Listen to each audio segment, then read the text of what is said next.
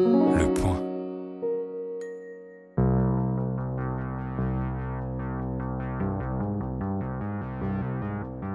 C'est l'histoire de la fin d'une époque, celle de la courte parenthèse hollywoodienne des années 70, où une poignée de réalisateurs s'étaient pris pour des demi-dieux. William Friedkin fut de cela, et Sorcerer fut sa plus grande odyssée, mais aussi son plus terrible échec. Son chat noir, comme le fut la même année New York New York pour Martin Scorsese, et comme le seront bientôt 1941 pour Steven Spielberg, La Porte du Paradis pour Michael Cimino ou Coup de cœur pour Francis Ford Coppola. Sorcerer donc, un monstre de film au tournage infernal, en pleine jungle dominicaine en 1976, un puissant fond de turpitude pour Friedkin, comme le fut Apocalypse Now pour son ami Coppola, enlisé au même moment dans le bourbier philippin. Hélas pour William Friedkin, les deux chefs-d'œuvre ne connurent pas le même destin. Apocalypse Now décrocha une palme d'or à Cannes et marqua pour toujours les mémoires, tandis que Sorcerer s'effondra dans les tréfonds du box-office. Pilonné à sa sortie par la critique, il reste encore aujourd'hui largement inconnu du grand public malgré sa réhabilitation. Comme le journaliste du Monde Samuel Blumenfeld l'a déclaré au Point Pop en 2018, à l'occasion de son livre Sorcerer sur le toit du monde, je le cite, Sorcerer est le genre de film que seul un réalisateur ayant carte blanche pouvait se permettre, et pour William Friedkin, cette liberté consistait à s'enfoncer loin et longtemps dans la nature, se confronter aux éléments telluriques du tournage d'un film vécu comme un impératif défi physique, comme Werner Herzog l'avait fait avec Aguirre La colère de Dieu, Coppola avec Apocalypse Now ou Cimino avec La porte du paradis. Friedkin et Coppola s'imaginaient comme les rois du monde qui filmaient le cinéma de demain, mais leur cinéma s'est finalement avéré un art perdu. Septième long métrage de fiction de Friedkin, quatre ans après L'Exorciste, Sorcerer, alias Le Convoi de la Peur pour sa sortie française, est officiellement le remake du Salaire de la Peur d'Henri-Georges Clouzot, mais Friedkin envisage en fait à l'époque un récit beaucoup plus complexe qu'une simple photocopie d'un classique du film d'aventure. Sombre, mystique et anti-commercial au possible, son film ne fera rien pour caresser le grand public dans le sens du poil. Financé conjointement par les studios Universal et Paramount, Sorcerer a coûté très très cher. Et en premier lieu à Friedkin, qui s'est laissé dévorer par son propre hubris, comme il le dit lui-même, en s'attaquant à trop forte partie pour lui. Comme une punition divine, le beat cinglant du film sorti en pleine Star Wars mania foudroya le cinéaste.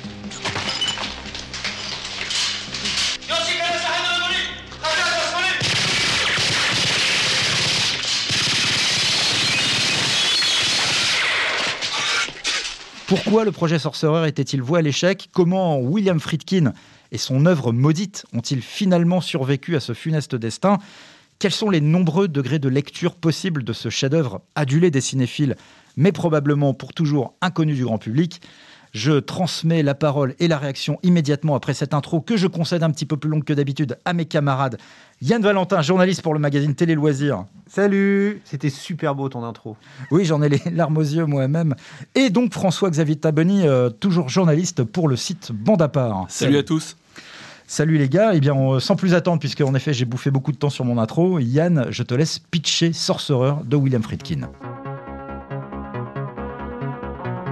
Quatre fugitifs, venus des quatre coins du monde, survivent difficilement dans un village perdu d'une obscure dictature sud-américaine.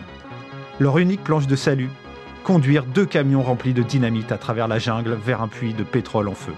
Survivront-ils à cette épreuve infernale? T'entends Bon, on ne pouvait décemment pas euh, continuer comme ça à faire ciné crash euh, des mois et des mois sans jamais parler de Sorcerer hein, euh, de William Friedkin, qui est l'un des plus célèbres échecs de, cette fin des années 70 aux États-Unis. Je sais pas tellement par où commencer, les gars, tellement on parle là d'un film assez énorme aux yeux des, cinéphiles. Peut-être commencer par rappeler qui est William Friedkin lorsqu'il décide de faire Sorcerer, l'idée euh, mûrit euh, après donc la sortie de L'Exorciste, euh, film sorti en 1973. Et donc William Friedkin, il est le, roi du monde encore au moment où il décide de faire, où l'idée mûrit dans sa tête de faire un remake du Salaire de la peur. Qui est William Friedkin à ce moment-là? William Friedkin, donc tu, viens de le dire, c'est le, réalisateur de L'Exorciste, mais aussi de French Connection, des films qui ont quand même euh, reçu une moisson d'Oscars euh, l'un et l'autre. Cinq, cinq Oscars. Pour cinq Oscars pour French Connection, dont l'Oscar du meilleur film, qui ont été d'énormes succès publics. Et Friedkin, c'est quelqu'un qui vient euh, du documentaire, notamment, puisqu'il a été, il a été connu notamment pour un, documentaire qui avait changé le destin d'un condamné à mort. Je, n'ai plus le titre du documentaire. The People versus Paul Crump. Merci. En 1962 de voir ici, encore une fois, c'est Yann Valentin. Bah, c'est toujours, toujours le même. D'être viré, mon vieux Taboni. Je, je, peux finir quand même? Oui. Votre carton vous attend à côté. Et, euh, et donc oui, euh, qui, a, qui, a, une, une carrière un, peu particulière à la télévision et au cinéma, qui fait partie de, du nouvel Hollywood, mais qui en même temps était proche mmh, aussi de, de, John Frankenheimer, de Sidney Lumet, donc des gens qui avaient démarré à la télé et dans des formes un peu documentaires. Et c'est ce qui a fait la singularité de son cinéma et du succès, encore une fois, de, de L'Exorciste et de French Connection, qui étaient des films à la fois très spectaculaires et en même temps très réalistes, parce que c'est quelque chose qui compte beaucoup pour lui. C'est un peu comme un ancêtre de Paul Greengrass. Alors, je le remets, oui. mais évidemment pas sur le même plan, hein, mais dans le style de filmage, William Friedkin, euh, voilà, c'est pas tant quand on voit euh, French Connection et même L'Exorciste, qui sont pourtant des gros films de genre. Euh, presque pop-corn entre guillemets, mais en même temps qui ont en effet un, visuellement une patine extrêmement documentaire avec la caméra qui caméra portée, caméra euh, portée. longue focale, enfin des, choses qui, rapprochaient les films un peu du, cinéma documentaire de l'époque et que, des effets qu'il va réemployer dans Sorcerer, hum, hum, hum. qui font penser un peu aussi à la nouvelle vague aussi. Aussi, oui, oui, bien sûr, hein, il a été influencé par ça. D'ailleurs, il en parle dans son, son autobiographie lors de son séjour parisien pour la promo de l'Exorciste il est allé voir les gens de la Nouvelle Vague, il est allé voir Truffaut, Chabrol, et il est aussi allé voir euh, Henri-Georges Clouzot, qui vénérait depuis, euh, depuis des années, en fait. Absolument. Donc, roi du monde, hein, euh, au début des années 70, William Friedkin, dans une industrie du cinéma américain où il y a beaucoup plus de possibilités artistiques dans le cadre des studios qui sont en, pleine phase de mutation. Il va mettre beaucoup de temps, William Friedkin, dans la foulée du triomphe de l'exorciste. Il faut vraiment rappeler ce que c'était l'exorciste. C'était un véritable phénomène de société quand Top 5 euh, mondial à l'époque, hein. plus des plus grands succès de tous les temps. Énorme. 8 millions d'entrées en France. Vraiment, une, c'est une révolution dans le cinéma fantastique à l'époque, ce, film. Euh, mais donc, le succès va un peu lui monter la tête. William Friedkin le dit lui-même, non? Euh, Il va mettre beaucoup de temps à enchaîner avec le film suivant. Ouais, en fait, il va vraiment enchaîner plusieurs projets en fait qui vont un peu plus ou moins tomber à l'eau. Et le plus important, c'est un film qui s'appelle Le Triangle des Bermudes. C'est vraiment le premier film qui travaille après L'Exorciste, qui est un film bah, de fantastique sur qui se passe pendant euh, sur dans le Triangle des Bermudes avec des extraterrestres, tout ça. C'est un film qu'il abandonnera avec évidemment le triomphe de euh, Rencontre du troisième type de Spielberg. Et à, cette, à la même époque, il travaillait déjà sur Cruising, qui réalisera avec Al Pacino, ouais, super film qui réalisera après euh, Sorcerer. Il en 1981. Il travaillait aussi sur Serpico et sur René un 4 juillet, qui ont été tournés après par d'autres réalisateurs qui sont de, vraiment de super films. En fait, voilà, il part vraiment dans toutes les directions. Et euh, je, il décide de, un peu, je sais pas si c'est sur un coup de tête ou parce qu'il a revu Régence Clouzot, il décide de refaire, de faire un remake du CLR de la peur ou une réadaptation du euh, roman euh, originel qui date de 1950. Et, et donc, bah, pour ce que disait François Xavier, il va voir Henri-Georges Clouzot pour essayer à de Paris. à Paris pour lui extorquer les droits, enfin extorquer, pour réussir à récupérer les droits du film. Manifestement, Henri-Georges Clouzot n'était pas euh, non plus euh, trop spectaculairement enthousiaste, mais bon, il l'a fait euh, contre des pourcentages sur le, résultat du film. Évidemment, ça n'a jamais marché, mais voilà. Donc après, il se lance complètement dans, le, dans ce remake-là. Mais surtout, si j'ai bien compris, quand il rencontre Henri-Georges Clouzot à Paris, Friedkin, il, euh, réalise que euh, c'est pas Henri-Georges Clouzot qui détient les droits du film. Euh, c'est Georges Arnaud, apparemment, l'auteur du roman original, qui, qui, en détenait les droits. Mais comme tu disais, Yann, Clouzot n'est pas emballé, mais en même temps, il lui dit si tu veux le faire, fais-le. Il trouve ça bizarre, Clouzot, parce qu'il dit mais pourquoi ce pourquoi mec refaire ça voilà, et pourquoi ce mec qui sort de deux énormes succès avec son French Connection et L'Exorciste, pourquoi il veut remaker Mon salaire de la peur? Hmm. Euh, il, comprend pas bien la démarche. Puis Clouseau est déjà malade en plus à cette époque. Euh. On, rappelle quand même le salaire de la peur, c'est c'est un énorme film. C'est l'équivalent d'une Palme d'Or. Euh, il a eu la avant, la, avant que ça s'appelle la Palme d'Or. C'est un, un, film qui a été un carton mondial absolument invraisemblable. C'est ultra spectaculaire. En France, c'est le, le, plus gros succès d'un Grand Prix canois en fait encore mm. aujourd'hui. Mm. Ah oui, encore, encore aujourd'hui. le film était sorti en 53. Voilà. Et à noter pour la petite histoire qu'il y avait eu aux États-Unis un rip-off complètement nul du film qui s'appelle Violent Road, un film de Howard W. Koch avec Brian Kiss qui raconte des mecs, des camionneurs qui doivent amener trois camions remplis de carburant de fusée d'un point A à un point B. C'est hmm. absolument nul ici, mais on a déjà eu le droit à un rip-off américain de bah, de la peur. Qui était davantage une nouvelle adaptation du roman de, de, George Arnaud. Alors, c'est très marrant comment Friedkin décrit dans son autobiographie sa visite à son tour à, Georges Arnaud, enfin sa rencontre avec Georges Arnaud, qui est un romancier euh, extrêmement sulfureux, qu'on soupçonne d'avoir euh, euh, assassiné deux personnes, mais c'est une affaire judiciaire qui n'a jamais été clairement résolue. Enfin, il, a, il a jamais été formellement convaincu de ces meurtres-là, mais bon, ça lui colle un peu au basque. Friedkin raconte tout ça. Et donc, en effet, Yann, on ne sait pas exactement pourquoi Friedkin veut faire ce remake du Salaire de la peur. Il, dit à un moment dans son autobiographie, un peu c'est comme une boutade. Il, enchaînait les, talk shows pour, euh, pour faire la promotion de ses films. Voilà, je me rappelle. Oui, en effet, j'avais oublié cette anecdote. Et, on, donc on lui dit un peu euh, qu'est-ce que vous voudriez faire? Et puis à un moment, lui sort, euh, il repense parce qu'il y pensait régulièrement. Il repense au diabolique et au Salaire de la peur. Il dit bah, j'aimerais bien refaire le Salaire de la peur. Alors l'intention de William Friedkin avec ce, futur sorcereur, puisqu'il n'a pas encore le titre en tête, c'est aussi de faire avec Sorcerer un, un film politique. C'est l'axe majeur du scénario, en tout cas, que Friedkin va écrire avec Wallon Green ex-scénariste de La Horde Sauvage de Peckinpah. Euh, donc, le scénario de Sorcerer est écrit par Wallen Green au cours de l'année 1974. Et euh, je ne sais pas si vous vouliez parler de lui, euh, Wallen Green, le scénariste de Sorcerer, non qui, est quand même un, maillon crucial du film. Oui, Wallen Green est donc est connu pour le scénario de la, de la Horde Sauvage, mais il avait aussi signé un, documentaire, un semi-documentaire qui s'appelle Des insectes et des hommes, qui avait été récompensé par un Oscar avec des, super images sur les insectes. Il est passionné par la nature, par, par la vie sur Terre, et donc c'est un personnage euh, comme le dit Friedkin, très cultivé, qui parlait plusieurs langues, euh, très érudit. Euh. Mais les deux hommes s'entendent très bien parce qu'ils viennent tous les deux du documentaire. Oui, ils ont, une, ils ont, des, ils ont, ils ont beaucoup d'affinités et qui avait été passionné par un livre, d'ailleurs qu'il a conseillé à Friedkin à ce moment-là, qui s'appelle Cent ans de solitude de Gabriel Garcia Marquez, Exactement. qui aurait profondément influencé aussi l'écriture du scénario de, de Sorcerer. Oui, avec la thématique du réalisme magique, en fait. Et ça, imbibe complètement le film. Euh, c'est ça qui est absolument fabuleux, c'est cette rencontre entre une euh, espèce de film d'aventure euh, hyper brutal et frontal, avec de la magie, du, mysticisme. Du, mysticisme et du fantastique qu'il ne dit jamais vraiment. Enfin, c'est magnifique, quoi. Le titre Sorcerer, c'est une, il y a une anecdote marrant sur, sur d'où vient ce titre, hein, précisément, qui est assez connu, d'ailleurs. Non, vous savez pas Non, vous êtes une bande de tocards. non, en fait, le... bon, je, je, dis rapidement, le, titre Sorcerer qui viendra après que Friedkin ait envisagé euh, euh, plusieurs autres options, euh, ça va pas être évident pour lui de trouver ce titre avec Wallon Green, et il va se porter donc sur Sorcerer, qui veut dire sorcier en anglais, à la fois, encore une fois, ça c'est ce que Friedkin raconte dans ses interviews, sachant que Friedkin, il est connu comme euh, quelqu'un qui parle beaucoup, beaucoup. Et il faut bien réécrire parfois l'histoire. Voilà, un peu, parfois. Comme tout le monde, quoi. être, euh, non, par, moi, par exemple, quand j'explique que j'ai gagné plusieurs prix internationaux de journalisme, bah, il faut me croire. Comme ça. Et donc, Friedkin euh, dit qu'il a eu l'idée de Sorcerer à la fois en écoutant un album de Miles Davis qui s'appelle Sorcerer, sorti en 1967, il me semble. On va écouter quelques mesures du morceau Super super bel album de Miles Davis. Exactement. Euh, et en même temps, c'était un clin d'œil de la part de Friedkin. Et là, on rejoint la thématique un peu euh, du fantastique qui traverse le film Sorcerer. C'était un clin d'œil aussi à l'exorciste. L'exorciste dont Friedkin va reprendre quelques motifs qui va glisser subrepticement dans, euh, dans le futur film. mais on y reviendra tout à l'heure. Vous écoutez FIP, il est 18h. Toujours rêvé de faire ça.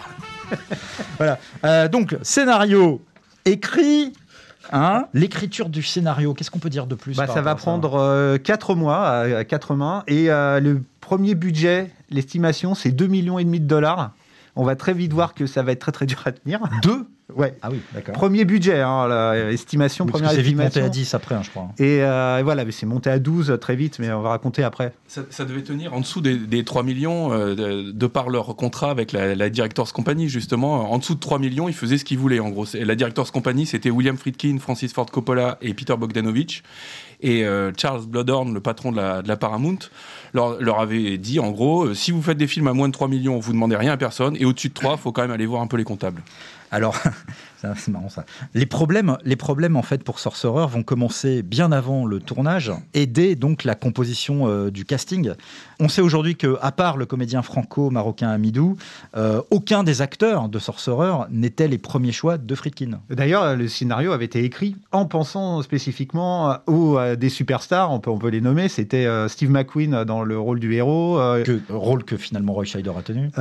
Lino Ventura dans le rôle du français, repris par Bruno Kremer, qui est absolument génial dans le film, et euh, Marcello Mastroianni. En fait, le film a été écrit pour eux, et euh, au fur et à mesure, il va voir, il envoie le scénario à Steve McQueen, qui adore le film. Mais alors, c'est des concours de circonstances typiquement hollywoodiens qui font que tout va partir en sucette. Le pas de bol. Steve McQueen vient de se marier avec Ali McGraw. Et comme il n'a pas trop trop confiance, euh, il veut qu'elle reste à côté de lui. Et comme le, le tournage, ça allait déjà durer dix mois, donc Steve McQueen essaye de dire à Freakin ah, tu veux lui trouver un rôle dans le film et, tout. Et qu'il savait que le tournage allait être loin. Ouais, ouais, c'est ça surtout l'élément déterminant, que ça serait euh, D'abord, en Équateur ou dans la jungle dominicaine. Il lui demande même d'essayer de tourner le film aux États-Unis. Oui, oui, il essaye plein de choses. Enfin, ah, est-ce qu'elle peut, on peut tourner aux États-Unis? Est-ce qu'elle peut jouer dedans? Est-ce qu'elle peut devenir productrice, exécutrice? En fait, il voulait qu'elle soit sur le tournage avec lui. Friedkin dit non. Avec le gros melon, il regrettera vraiment longtemps après. Marcello Mastroianni, lui, vient d'avoir un enfant avec Catherine Deneuve, euh, Chiara. Ben Et euh, bah, Catherine Deneuve, toujours euh, bah, la même chose. Hein, 10 mois de tournage euh, en Amérique du Sud, c'est bah, où, la, fille ou le tournage. Hein, donc, bon, il choisit la gamine. Donc, il y va pas. Et Lino Ventura, bah, quand il voit que tous les autres sont partis, bah, il arrête aussi. Exactement. Donc, ce qui fait que Fredkin se retrouve complètement la, tête dans l'eau et il va commencer alors, à chercher partout, tous azimuts. Des, nouveaux, des nouvelles stars. Il, il y a Robert Mitchum, Jack Nicholson, Clint Eastwood, Paul Newman, Gene Hackman, Chris Christopherson qui ont refusé le rôle. Et euh, tu as même Nick Nolte et euh, Warren Oates qui, eux, ont voulu euh, vraiment postuler, mais qu'on n'a pas pris parce que tout d'un coup, le budget, au fur et à mesure de la production, le budget enflait. Et puis les mecs qui étaient vraiment. Nick Nolte, il commençait à peine sa carrière. Et Warren Oates, il n'était pas du tout bankable, quoi tous ces gens-là dans le rôle de, Jackie Scanlon, le, chauffeur de, pour la mafia irlandaise, qui finalement va être interprété par Roy Scheider. Pourquoi Friedkin se porte euh, finalement sur Roy Scheider? Je sais un peu pourquoi, mais bon, je vous laisse. Euh, euh, bah, en fait, bah, c'est un peu, j'ai l'impression que c'est un peu en désespoir de cause parce que Roy Scheider, il, il, venait de cartonner avec Les Dents de la Mer, il jouait, il avait joué dans French Connection, mais il était super vexé de ne pas avoir été pris dans le rôle du père Carras dans L'Exorciste, donc il en voulait déjà à mort à Fredkin. Donc c'est pour ça que je pense qu'il est, c'est vraiment le dernier nom qui restait, c'était ah bah je vais aller chercher l'autre euh, qui est super, mais bon on va pas s'entendre. Bon, ils ne sont pas entendus du tout pendant le tournage et ça a brisé euh, définitivement leur amitié. Et donc voilà, il, est, il, s'est rabattu sur Roy Scheider. Oui, et, s'il s'est également euh, abattu sur Roy Scheider, je pense c'est parce que à la base, Sorcerer est un film du studio Universal. William Friedkin a d'ailleurs été visionné euh, quelques mois avant la sortie des Dents de la Mer, qui est aussi un film universal, il a vu Les Dents de la Mer, euh, il a été invité à une projection euh, privée pour découvrir le film de Spielberg, qui va sortir à l'été 75 et qui va donc bouleverser, comme on le sait, l'industrie américaine. Et voilà, il se trouve que Roy Scheider donc, est le personnage principal des Dents de la Mer. Friedkin doit se dire que bon, bah, il sera quand même un peu bankable malgré tout et son choix se porte sur lui. Et Roy Scheider, juste euh, trois, trois mots quand même sur cet acteur incroyable des années 70. Petit acteur un peu méconnu là Non, mais, mais étonnant parce que voilà, voilà un acteur qui aussi. Euh, enfin, il a eu à la fois une carrière complètement dingue dans les années 70, hein, entre euh, French Connection jusqu'à All That Jazz de Bob Fosse en, 1980. ou 79, pardon. Et il, il s'imaginait, comme les autres acteurs d'ailleurs, que Sorcerer allait être vraiment un super véhicule pour sa carrière. Et finalement, non, malheureusement. D'ailleurs, enfin, il, va s'arrêter un peu avec les années 70 parce que qu'est-ce qui reste dans les années 80 Il y a Tonnerre de Feu qui est un film, un film populaire, mais sa, sa carrière va décroître, euh, en tout cas en, en termes de notoriété assez rapidement et c'est dommage parce que c'était vraiment un des acteurs les, les, plus passionnants de cette époque. Ouais, mais il avait alors le, ce qui l'a vraiment desservi, c'est qu'il a un côté un peu américain moyen euh, et pas super charismatique, ce qui était sa force justement quand il devait jouer euh, justement l'américain type dans Les Dents de la Mer, espèce mm. de, de, petit flic new-yorkais qui doit combattre un requin. Ou le flic des rues dans French Connection. Voilà, il a un côté Monsieur Tout le Monde qui est, qui est fantastique pour certains films, mais passé une certaine époque, ces mecs, ce type de personnage-là n'était plus des premiers rôles. Donc en fait, c'est ça qu'il a un peu fait disparaître Tonnerre de feu, il fait pareil, il fait un flic un, peu lambda qui découvre un complot. Et il est super. Et il est toujours été fort en, faisant ça, quoi. Et en effet, Roy Scheider, ça n'est pas Steve McQueen. Et c'est vrai que souvent, Friedkin dans ses interviews, quand il parle de Sorcerer, il dit bon, peut-être que Steve McQueen, si je l'avais eu pour le rôle de Scanlon, il n'aurait pas forcément sauvé la carrière commerciale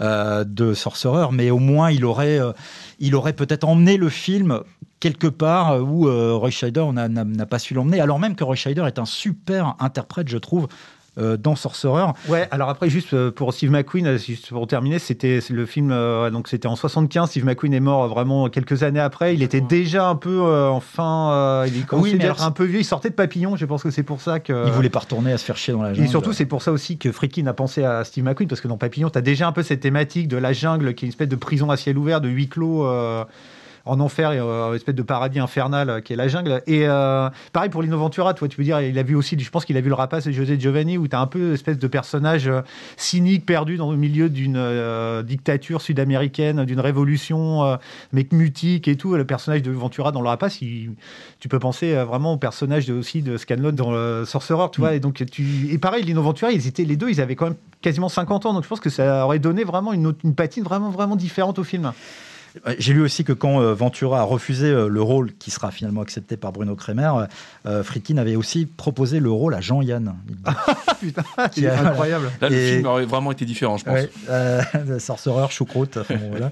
Et Jean-Yann qui demandait trop cher pour Friedkin, qui, qui avait une enveloppe assez réduite finalement pour les acteurs. Et Kremer a accepté de tourner le film pour la somme de 85 000 dollars. Kremer, pour pareil, on va revenir un petit peu. C'était déjà à l'époque un acteur fabuleux qu'on avait vraiment découvert dans les films d'Yves Boisset et dans euh, les films de aussi. Et Costa Gavras aussi, un homme de le fantastique, un homme de trop, un film La réhabilité, euh, le deuxième film de Costa Gavras, film sur la résistance absolument génial. Enfin, ouais, il y a un mec qui a un charisme absolument fou et il est mais divin dans le film. Et donc Amidou euh, dans le rôle de, du terroriste palestinien Kassem et Francisco Rabal dans le rôle du tueur à gages Nilo. Ouais, juste pour revenir un tout petit peu sur Amidou. Amidou, c'est un mec qui joue beaucoup chez Lelouch et c'est dans un film de Lelouch que Fredkin l'a découvert. C'était euh, l'amour, la, vie, l'amour, la mort. Absolument. Et euh, Rabal, lui, c'était un mec qui tournait beaucoup avec Buñuel et, et pour la petite histoire, c'est une anecdote assez marrante. Fredkin était fan de ce mec-là et il le voulait pour French Connection, pour faire le grand méchant.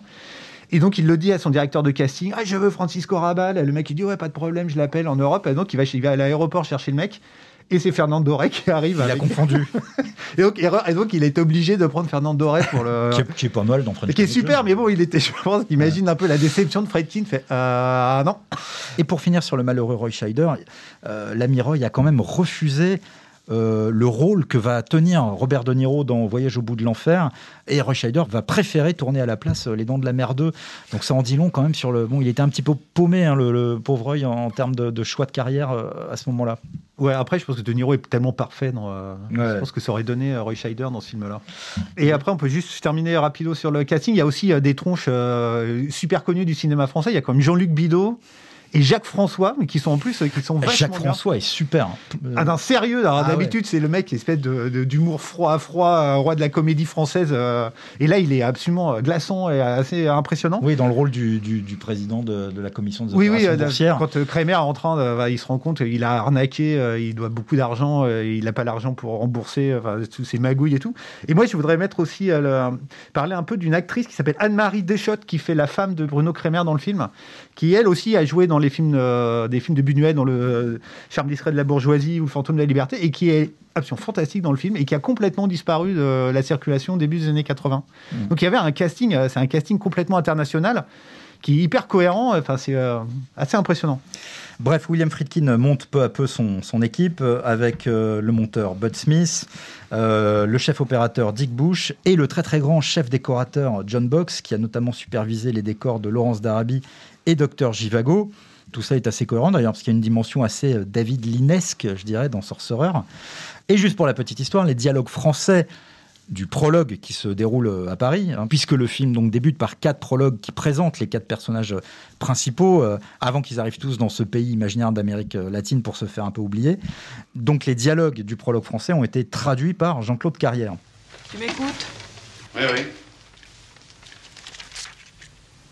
Les canons pointés sur le village, je n'avais qu'à baisser la main et le feu commencerait.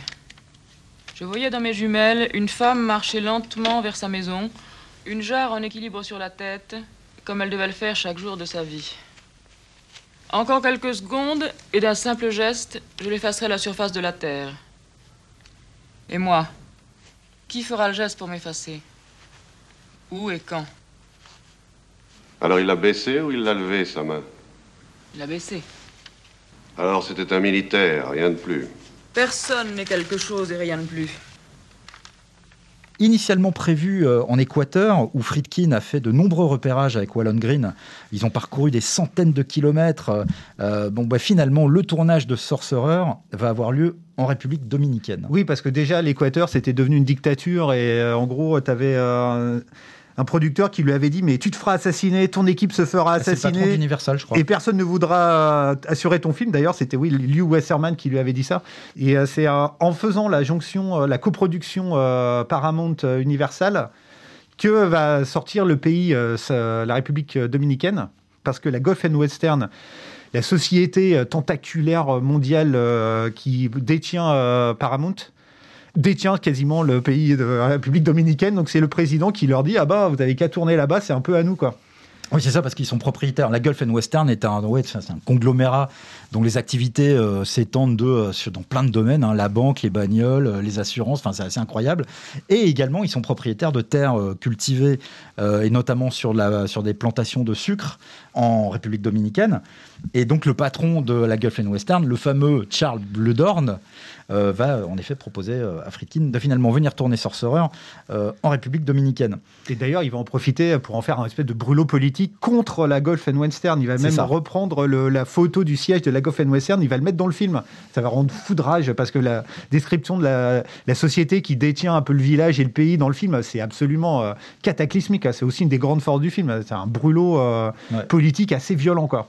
Donc, une fois qu'il est établi que Sorcerer va se tourner euh, en République dominicaine, de nouveaux repérages sont effectués et pour le village fictif de Porvenir, qui est cette espèce de, trou infernal où vont échouer les quatre personnages principaux, euh, le choix de Friedkin va se porter sur le village d'Alta Gracia, qui est un petit village qui est situé à deux heures de route au nord de la ville de Saint-Domingue.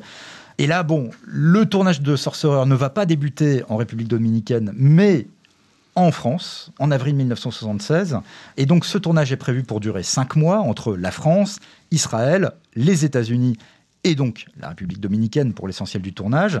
Euh, William Friedkin commence par le tournage à Paris et les prises de vue qui étaient prévues pour ne durer que cinq mois donc euh, vont en fait s'éterniser jusqu'en janvier 1977. Bon, alors c'est un tournage dans la très très grande tradition des, tournages problématiques, cataclysmiques, calamiteux. Je ne sais pas par quoi on peut commencer. On va pas tout résumer, sinon il nous faudrait euh, une heure de plus d'émission. la maladie, la malaria, les intoxications alimentaires, euh, la mégalomanie de Friedkin qui virait tout le monde euh, toutes les cinq minutes. Enfin, les problèmes avec le avec les autorités locales avec les autorités locales en, en, République dominicaine et au Mexique aussi parce qu'il y a une partie du film qui a été tourné au Mexique. Il a dû virer pour, pour, cause de problèmes de drogue. La moitié de son équipe en une journée. Enfin bon, c'est euh, et il a viré son son chef-op, son chef-op euh, Dick Bush, qui lui, qui lui a fait la, qui a, travaillé sur toutes les scènes d'intro. dans les quatre pays dont tu parlais tout à l'heure, et qui, euh, lui, s'est fait virer après les premières images de jungle qui étaient trop sombres pour Fredkin, et donc il a, il, a, il a choisi John Stephens pour le remplacer un peu au pied levé. Enfin bon, c'était c'est Bruno Kremer qui en parlait, il disait que les mecs, ils ils étaient tous terrifiés par euh, Fredkin et dès que tu faisais une connerie, tu te faisais virer. Enfin bon, c'est. Euh, bon, on peut pas trop euh, développer toutes les avanies et toutes les catastrophes qui ont dû être surmontées par Friedkin et son équipe pendant le tournage de Sorcerer. Je vous renvoie, si ça vous intéresse, à la propre autobiographie que Friedkin a publiée, Friedkin Connection, qui est publiée en français, et également sur le livre de Samuel Blumenfeld, Sorcerer sur le toit du monde. Voilà, ces deux ouvrages, notamment, entre autres, hein, parce qu'il y a également le Nouvel Hollywood de Peter Biskin qui en parle beaucoup, euh, reviennent abondamment sur euh, toutes les galères du tournage de Sorcerer. Il y a notamment cette anecdote aussi avec ce, colonel fou euh, qui était le bras droit du président en poste à l'époque en République dominicaine, un colonel fou qui s'appelait Cabrera et qui escortait l'équipe avec des hommes armés jusqu'aux dents. et bref, il y a énormément d'anecdotes très très amusantes que Friedkin raconte à ce niveau. Donc en plein milieu d'un nombre invraisemblable de galères, hein, les intox alimentaires, les accidents, les maladies, les maladies, etc., il y a aussi des scènes cruciales pour le film qui vont poser des problèmes monumentaux à Friedkin et donc et notamment la scène culte de la traversée du pont suspendue par les camions. 12 minutes de film, un film dans le film en fait, budget 3 millions de dollars le budget d'un film. Ça c'est un truc absolument incroyable en fait. Pour l'anecdote, ils ont commencé, ils avaient repéré un endroit en République dominicaine, un, fleuve, ils ont construit un faux pont, hein, c'est pas avec des câbles et tout, enfin, c'est un truc avec des vérins, c'est un, truc incroyablement euh, ambitieux. Euh, hyper long à construire. Hyper long à construire, un million de dollars le, pont, quoi. Et euh, bah, il commence à tourner et le fleuve se tarit à cause de la sécheresse. Mais la malédiction. super, donc ils se barrent. Ils, vont au Nouveau-Mexique, au Mexique, oui, au Mexique dans, dans un bled qui s'appelle Tuxtepec parce qu'ils ont, ils, ont essayé de retrouver un peu euh, bah, les mêmes paysages qu'il y avait en République dominicaine. Donc ils trouvent l'endroit.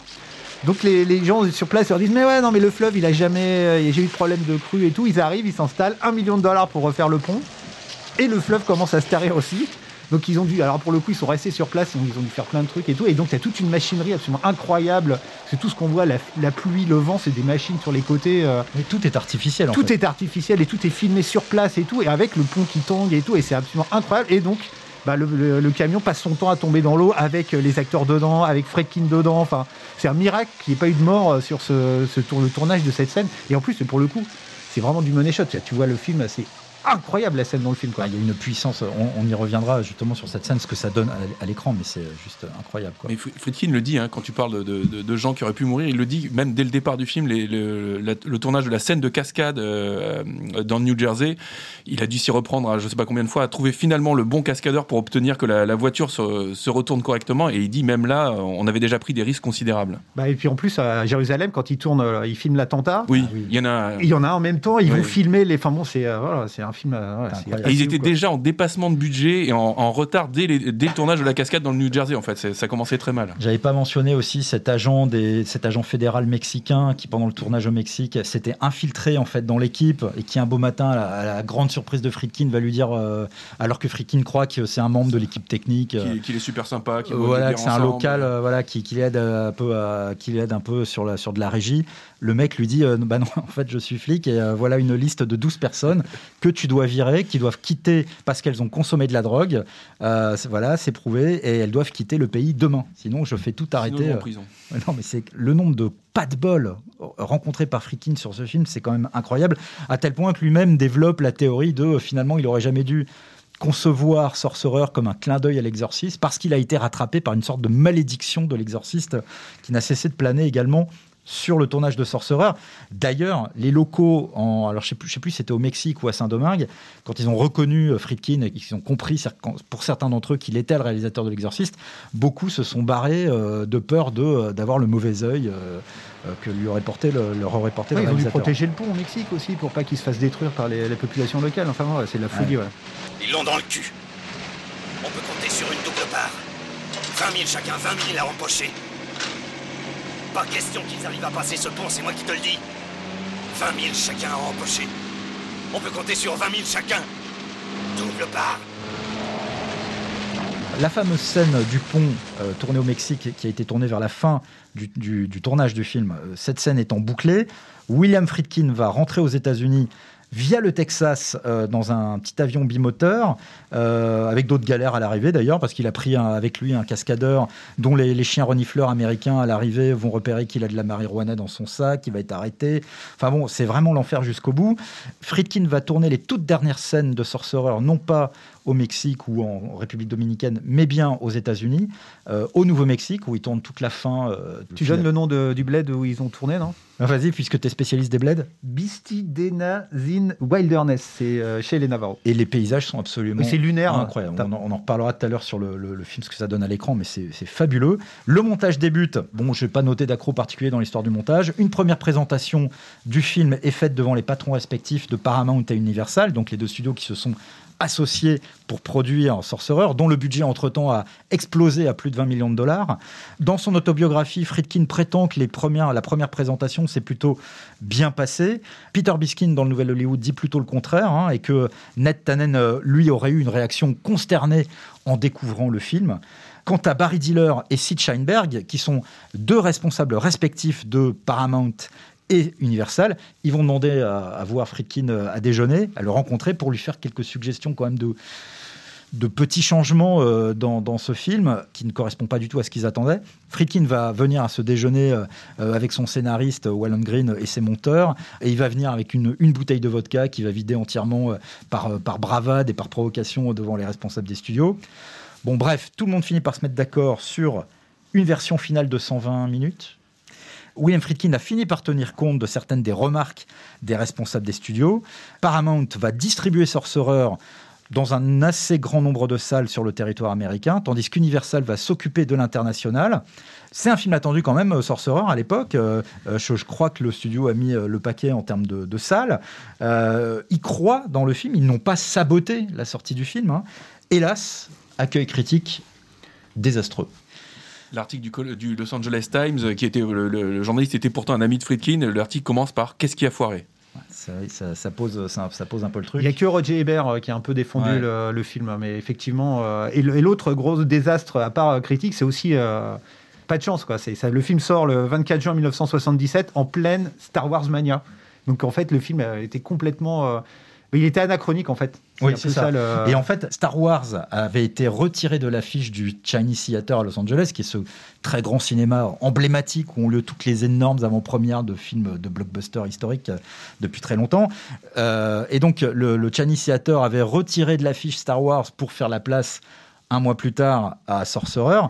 Mais le film ne marche tellement pas, le, bouche à oreille est tellement euh, pourri, quoi, que bah, finalement euh, le, cinéma va remettre au bout d'une semaine à l'affiche Star Wars et dégager euh, complètement Sorcerer qui peu à peu va disparaître des salles américaines. ça va faire quoi sur 6 millions aux États-Unis et, 12 ah, millions dans le monde. 12 millions dans le monde alors qu'il fallait faire 50 millions pour rentabiliser le film. C'est une catastrophe absolue. Quoi. Le film mettra plusieurs mois à sortir dans d'autres territoires, dont la France, hein, où Sorcerer, sous le titre du Convoi de la peur, donc officiellement donc le remake du Salaire de la peur de Clouseau.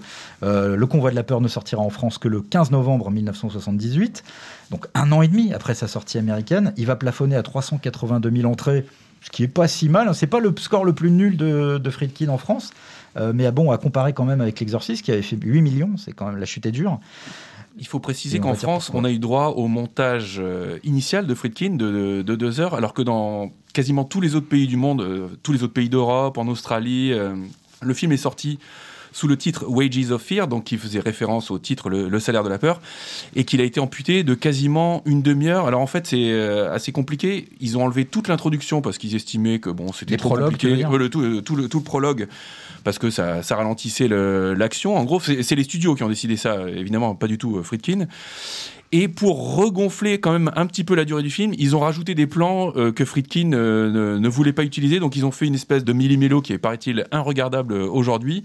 Et c'est comme ça que la plupart des spectateurs du monde entier ont découvert le film. Oui, c'est pour ça qu'on appelle le Director's Cut la version qui est sortie en France des années 2010, alors que bah, pour nous, c'en est pas un, vu qu'on avait vu tout on déjà vu la, bonne version. Quoi. en gros, pourquoi ce film s'est planté finalement? Tu, l'as dit, Yann, hein, c'était un film anachronique. Ouais, complètement. C'était le, film d'une autre époque. Tu parlais du Nouvel Hollywood. C'était vraiment, on était c'est le queue de la comète. Enfin, c'est le début de la fin du nouvel Hollywood et c'est l'avènement des blockbusters. Euh, pour le pire et le pire, on va dire, on paye encore ça maintenant, mais c'est vraiment voilà les, grands films adultes euh, difficiles, euh, violents. C'est vraiment, on est déjà une époque avec des fins très noires avec des fins très très sombres et tout. On est, on arrive après les Dents de la Mer, en plein Star Wars, et, c'est fini quoi. Tu vois, l'Amérique, elle veut passer à autre chose. La pop culture américaine, elle veut des trucs un peu plus fun, plus positifs, plus feel good, comme on dit maintenant. Et des films euh, pour adolescents aussi, on rajeunit le public parce que ça, ça, s'adressait à, un public plus adulte aussi. Ouais, t'as as tous ces facteurs-là qui font euh, que ben il n'y avait pas de star dans le film. Euh, enfin, c'est et puis c'est faut quand même dire, hein, c'est vraiment un vrai film d'auteur. C'est pas, tu peux regarder ça au premier degré, mais même au premier degré, c'est pas un film facile, spectaculaire ou fun quoi. Euh, alors donc le, film a connu un très très gros échec euh, commercial qui va pas forcément carboniser Friedkin euh, auprès des grands studios. C'est son premier gros échec. Hein, après, il y en aura d'autres ensuite. Voilà, il y en aura d'autres, mais vraiment le, film qui va définitivement le, mettre par terre après, c'est Cruising qui est sorti en 1981. Bon, profitons du fait qu'on aborde les raisons de l'échec du film pour passer à l'analyse du film. Et c'est vrai que quand on revoit Sorcerer aujourd'hui, on se dit que ce film n'avait strictement rien pour cartonner au box-office. Ah oui, c'est pas possible. Euh, en premier lieu, déjà, quatre personnages qui sont à la base quand même des sales types. Euh, deux assassins, un escroc financier, euh, un gangster qui est donc joué par Roy Scheider. Tout le film repose déjà à la base sur quatre types qu'il est difficile d'aimer. Et puis son titre Enfin, Sorcerer, quelle idée idiote. Enfin, j'adore le film, hein, mais pour moi, Sorcerer, c'est un non-sens total. C'était un peu une bravade de la, part de Friedkin de l'intituler comme ça. Ça ne pouvait qu'induire les gens en erreur. Enfin, le titre ne parle à personne finalement, même si c'est un très beau titre en définitive. Ça ne pouvait que désorienter les gens. Ça, ça commençait déjà très mal.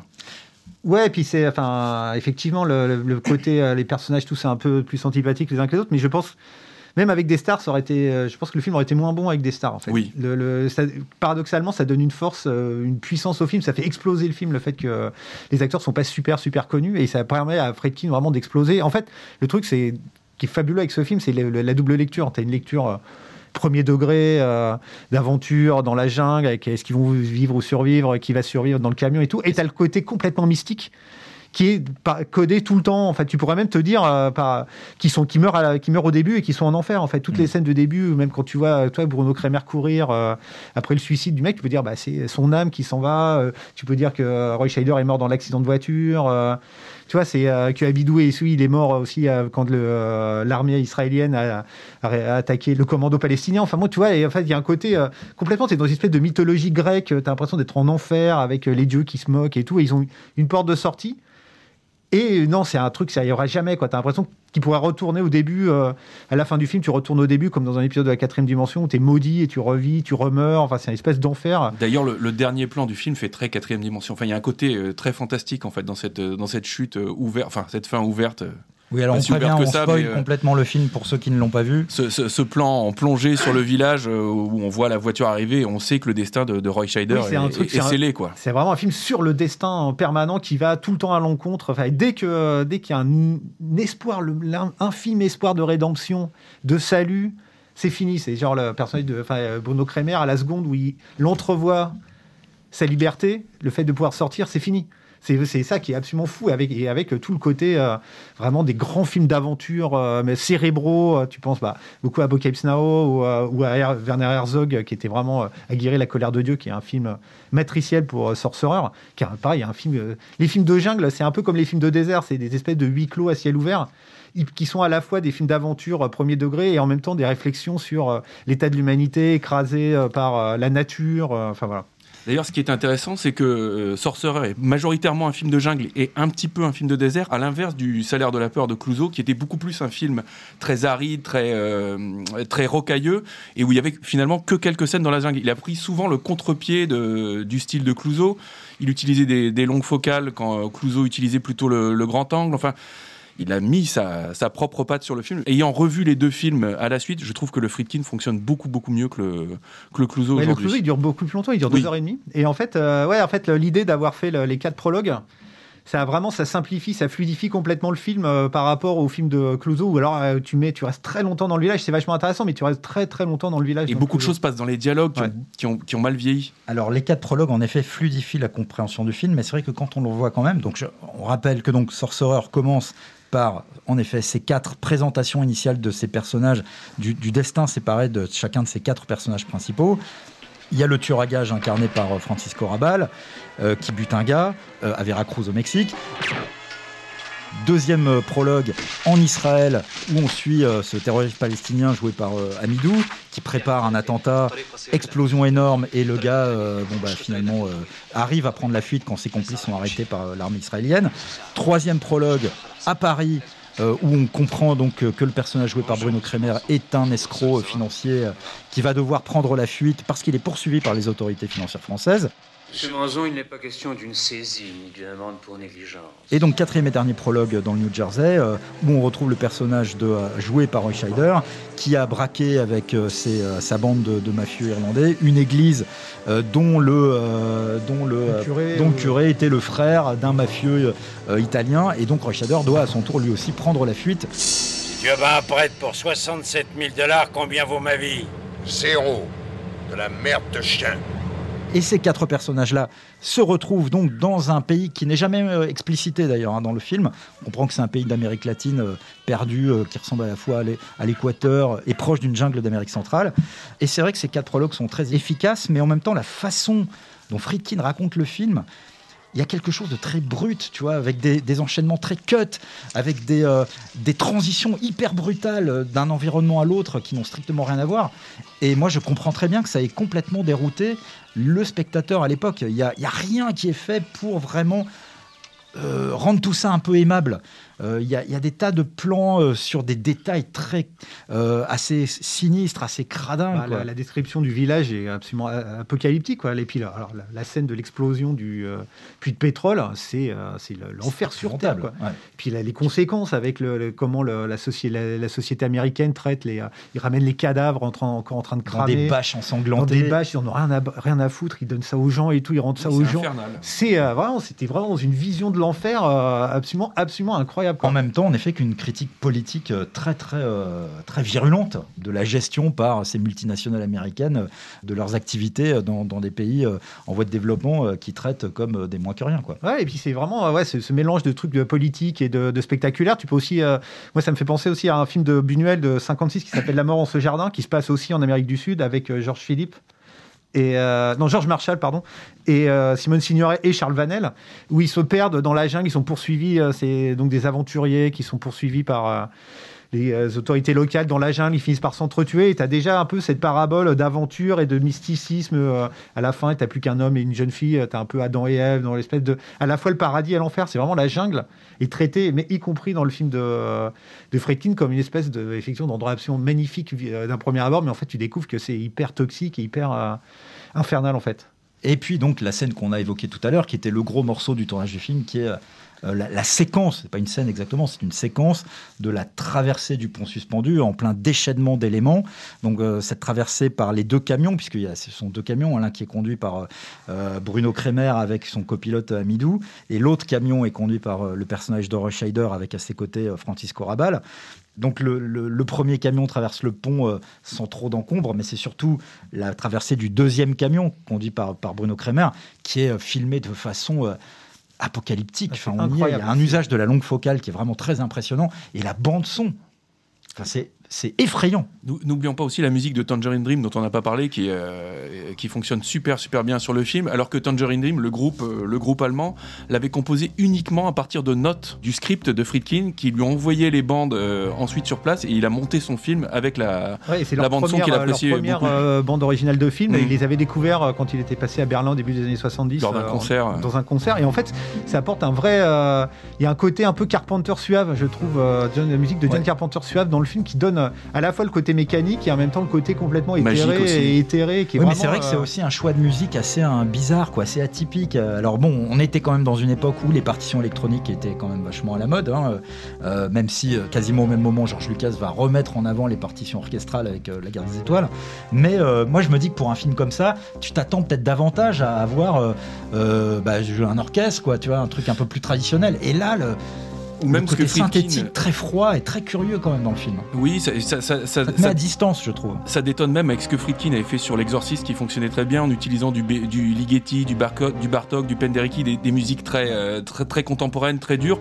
C'est vrai que c'est un, choix radicalement différent de, de ce qu'il avait fait auparavant. Et très, euh, comment dire, prescripteur en fait, parce que c'est vraiment matriciel. C'est t'as quasiment une l'esthétique des années 80 dans ce film-là. La, la, la, scène où, tu, où il fabrique les camions, enfin il répare les camions, et tout d'un coup tu les vois dans une espèce de lumière bleue euh, l'impression que les camions. les phares s'allument. Les phares euh, s'allument. après les Dans le, dans toute l'esthétique américaine 80 euh, ah bah, tu, tu, retrouves cette esthétique-là dans euh, Sif, de, dans le, le, solitaire de, Michael, Mann. Et, euh, et c'est Et donc c'est absolument fascinant. Et, et, encore une fois, et ça donne vraiment en fait les personnages quasiment les personnages principaux du film, ce sont les deux camions. Et c'est ils ont une âme. En fait, ils ont un nom parce que Friedkin s'était rendu compte quand il était allé faire des repérages en Amérique du Sud que les, les, les, camionneurs du coin donnaient des noms à leurs à leur camions. Donc c'est comme ça qu'il y a Sorcerer, c'est le nom d'un camion, et l'autre c'est Lazare. les trucs. Gros symbolique Ouais, symbolique. Euh, dans la Bible, il est, euh, c'est quelqu'un qui est mort et qui est ressuscité par Jésus. Donc, tu vois, as vraiment toute cette thématique de, de la mort qui est en permanence. Et c'est, euh, enfin voilà, c'est et avec il y a une des, un des visages entre guillemets des camions ressemble beaucoup à Pazuzu, à la sculpture de Pazuzu quoi. Voilà, Pazuzu, le démon de l'exorciste, qui est représenté dans l'exorciste par une, statue de pierre avec ce visage assez effrayant, des, yeux globuleux, une mâchoire proéminente. Et on voit des signes de Pazuzu justement à intervalles réguliers. il y a un dessin, il y avait les mêmes dessinés sur un des camions. Et on le voit même, on le devine même dans le, carton d'introduction du, du générique du début. pour revenir sur la, la personnalisation Moi, des, hein. des camions, je, je trouve qu'on pense aussi beaucoup au duel de Steven Spielberg. La façon dont le, le camion est humanisé, enfin la façon dont il ressemble à une espèce de bête féroce comme ça. C'est C'est pour ça que euh, j'ai parlé tout à l'heure d'un- travail sur le son. Euh, Tu l'entends vraiment, notamment pendant la fameuse scène de traversée du pont. Euh, Ça grogne, ça- des sons. Voilà, je- Mm. euh, j'ai pas été chercher d'infos sur comment il a travaillé avec l'ingénieur du son là-dessus, Friedkin, mais c'est très impressionnant. et c'est contrebalancé par le minimalisme aussi De la musique. sidérant du, la- de la scène où ils font exploser le, Oui. le tronc d'arbre, où il n'y a pas un bruit. Il y a plus de musique, il y a plus rien. rien. C'est la tension permanente, absolue, totale. Savoir, mais comment il va réussir à Un faire. tronc euh, d'arbre qui donc, parce qu'il y a un moment du film où un énorme tronc d'arbre qui est qui tombé la- pendant la tempête et qui bouche la, la route et donc ils essayent de le faire, ils décident de le faire sauter avec euh, en récupérant de la nitroglycérine, des, des bâtons, des bâtons de dynamite dans les camions. Et donc il y a tout, c'est Amidou qui trouve le moyen Et de ce qui est logique, euh, c'est logique avec son le personnage. Et donc ils arrivent à, à faire en sorte de faire euh, sauter le tronc d'arbre sans eux même sauter. En fait, il y a un retardateur qui l'a fait avec un sac et tout. C'est absolument. Et là pour le coup, c'est ultra clinique. C'est c'est assez incroyable quoi.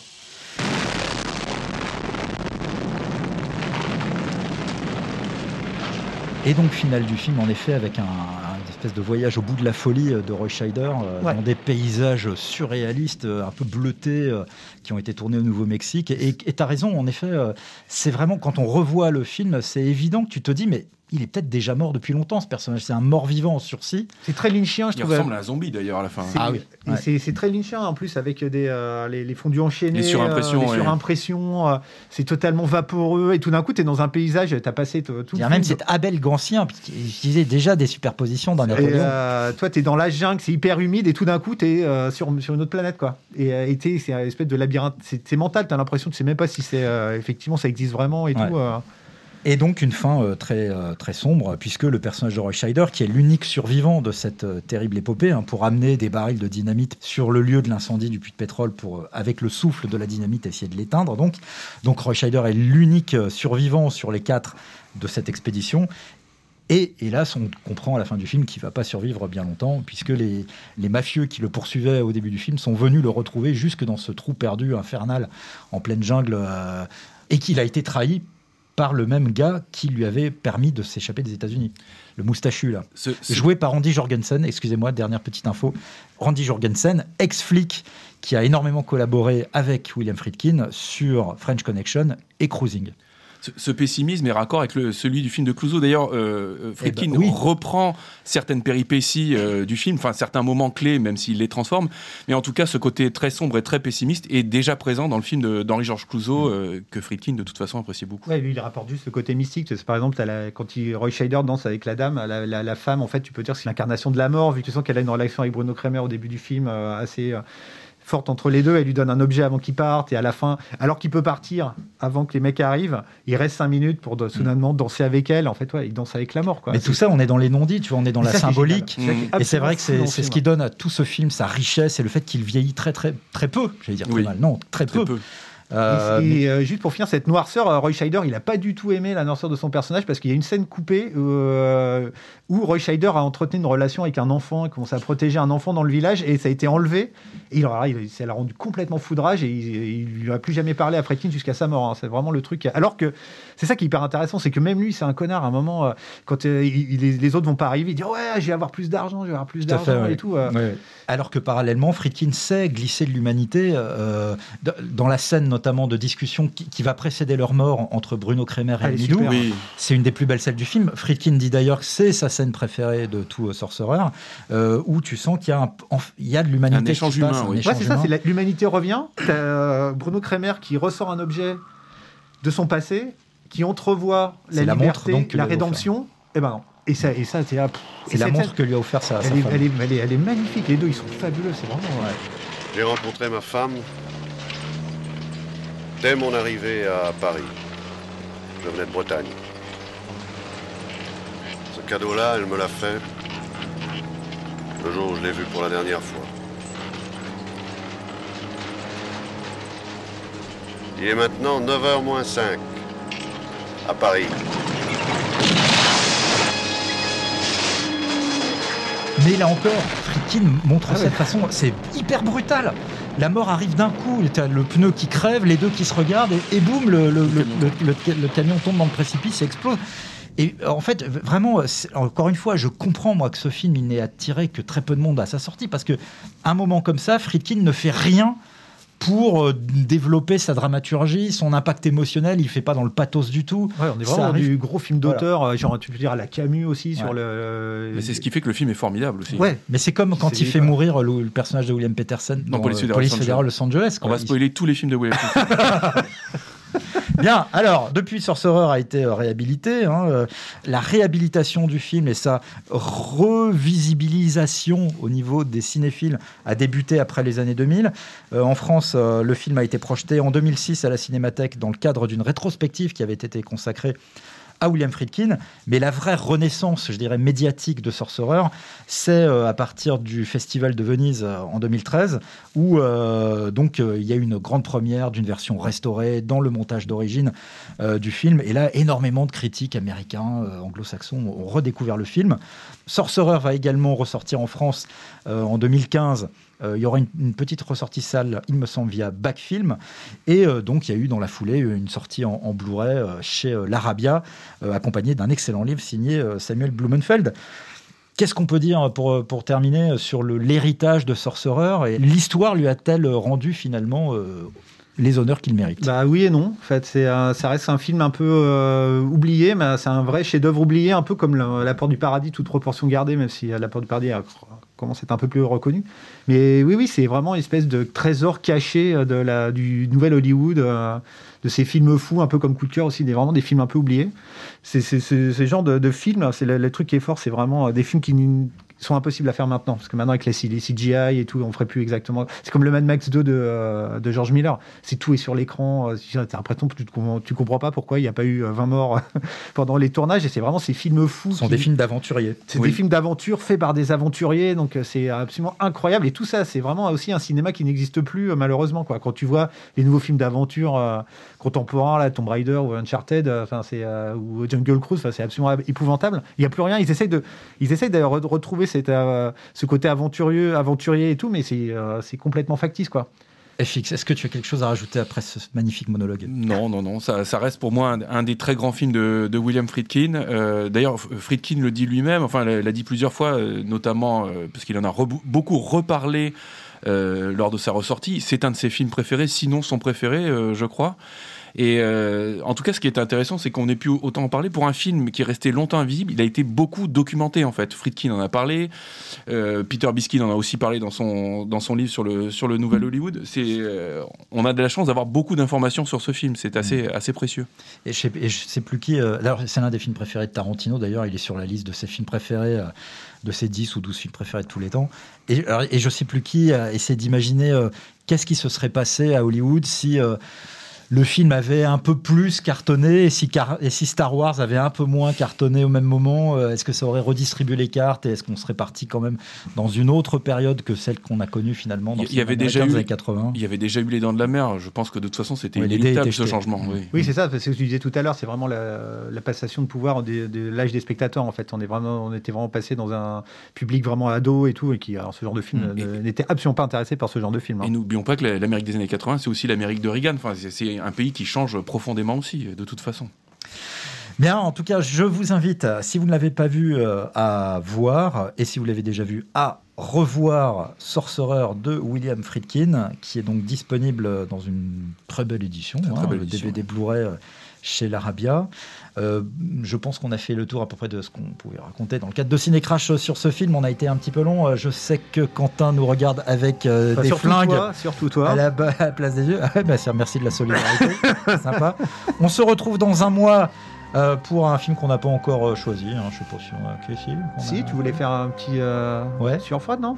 Ah bah c'est ça, oui c'est ça, eh ben sur froide. moi j'étais pas sûr que vous étiez d'accord. Ah, euh, Ok, bah écoutez voilà, sur froide, Ditchcock, c'est décidé, c'est voté à l'unanimité. Merci pour votre fidélité, vous êtes chaque mois euh, des centaines de milliers à écouter ce podcast et euh, nous vous en remercions. Qu'est-ce que je, je sais jamais conclure ça. Ah bah, au revoir. À bientôt. Merci.